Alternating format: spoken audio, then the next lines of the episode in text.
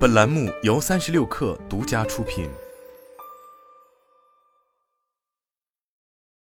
本文来自微信公众号“世界”。仔细评估了多种方案的可能性后，花旗银行有限公司高层最终确定执行关闭公司在中国大陆的个人银行业务。十二月十五号，这家跨越了近两个世纪的外资银行正式官宣。逐步关闭中国大陆的银行卡、房贷、个人贷款、存款、投资、保险和外汇等个人银行业务。十二月十九号，世界拨打花旗中国官网上显示的个人业务服务部门电话号码已处于空号状态。据悉，此次业务调整将影响该行在中国的约一千两百名员工。花旗中国的总部花旗集团表示，将为那些有意愿寻求内部其他机会的员工探索本地或其全球网络中的中国机会。对于花旗的这一决定，大多数银行人士并不感到意外。实际上，在过去的一年里，这家国外的百年老字号都在为撤出中国的零售业务做着准备。其实，早在二零二一年四月，花旗集团就宣布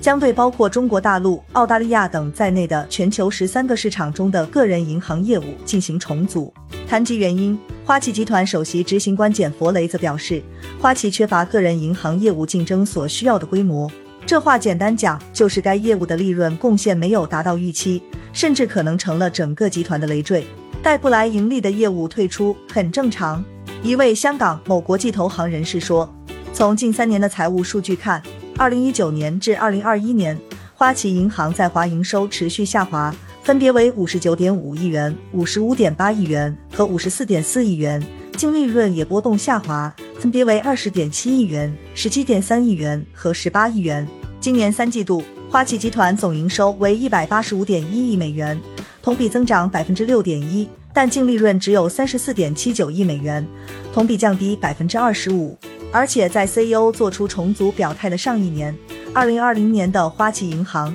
零售业务收入仅占其总营收的百分之五点四，而支出部分超过三十亿美元，占花旗银行总支出的百分之七。二零二一年，花旗中国无论是个人存款还是贷款皆走低，其中个人贷款和垫款由二零二零年的两百三十三点九九亿元降至两百二十八点零五亿元。吸收存款方面，无论是活期存款还是定期存款，较二零二零年都有所减少。个人活期存款减少了九点七一亿元至六十点二一亿元，个人定期存款则减少了十八点五八亿元至六十六点三六亿元。独立国际策略研究员陈佳表示，由于近年来的疫情冲击和欧美市场高通胀、低增长影响了业绩表现，关闭个人业务是花旗银行全球企业战略转型的必然。花旗中国表示，此次退出的仅是个人银行业务，不涉及花旗中国的企业机构客户业务，并且银行会协助用户转移存款和所持产品，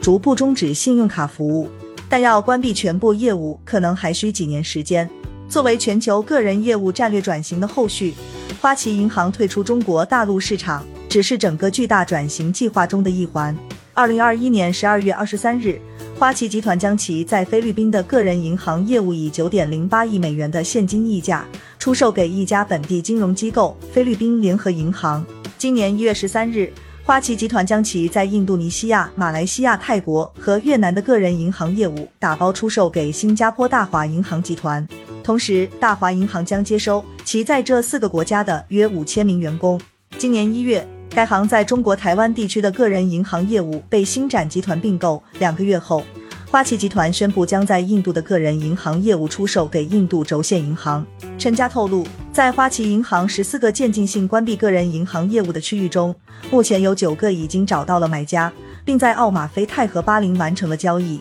另外，此前宣布关闭的花旗俄罗斯与花旗韩国的个人银行业务售卖也在推进中。为了将资源和投资聚焦于更具竞争优势和规模效应的业务，花旗集团将多个国家和地区的个人银行业务打包出售给第三方。外界疑惑的是，面对中国大陆市场，为何该行却直接关闭了个人银行业务呢？据报道，此前花旗中国和富邦华裔银行谈了很久的资产转让，也与一家大陆机构接洽过。最终都无法在预定时间内完成相关协议，再拖下去成本只会越来越高，因此决定直接关闭。但花旗中国还想再试试，其对外表示，在逐步关闭个人业务的过程中，也将继续寻求单独出售中国大陆个人银行业务中的个体业务的可能性。花旗银行表现出来的水土不服，是许多外资银行的通病，特别是在零售业务上。近年来，外资银行发展不畅。早在花旗之前，就有多家外资银行宣布调整在华业务。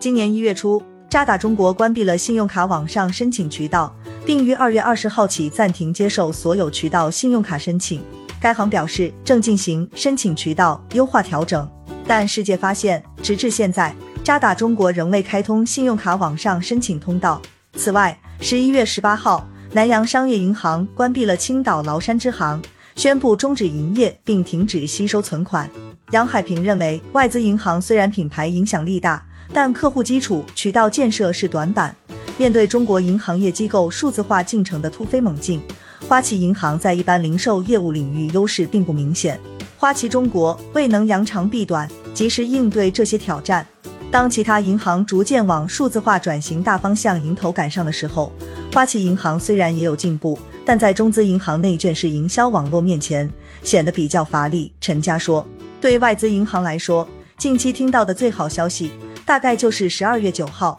中国银保监会有关部门负责人在第四届外滩金融峰会上的表态。据该负责人透露，目前银保监会已修订完成《外国银行分行综合监管评级办法》。”下一步，通过完善政策，将支持符合条件的外资银行设立理财子公司，参加国债期货等业务试点。这不是花旗中国一家的机会。尽管在华零售业务方面接连受挫，外资银行未来还可继续发力基金、债券等领域。近年来，花旗在华获得一系列业务资格，包括本地基金托管人资格、首批债券通报价机构。中国银行间债券市场债券承销资格、银行间债券市场结算代理人资格等。花旗中国行长、首席执行官林玉华表示，在中国双循环的新发展格局下，花旗将继续助力中国企业开拓全球市场和外资机构参与中国开放的大市场，将继续坚定在中国服务企业与机构客户，发展对公业务。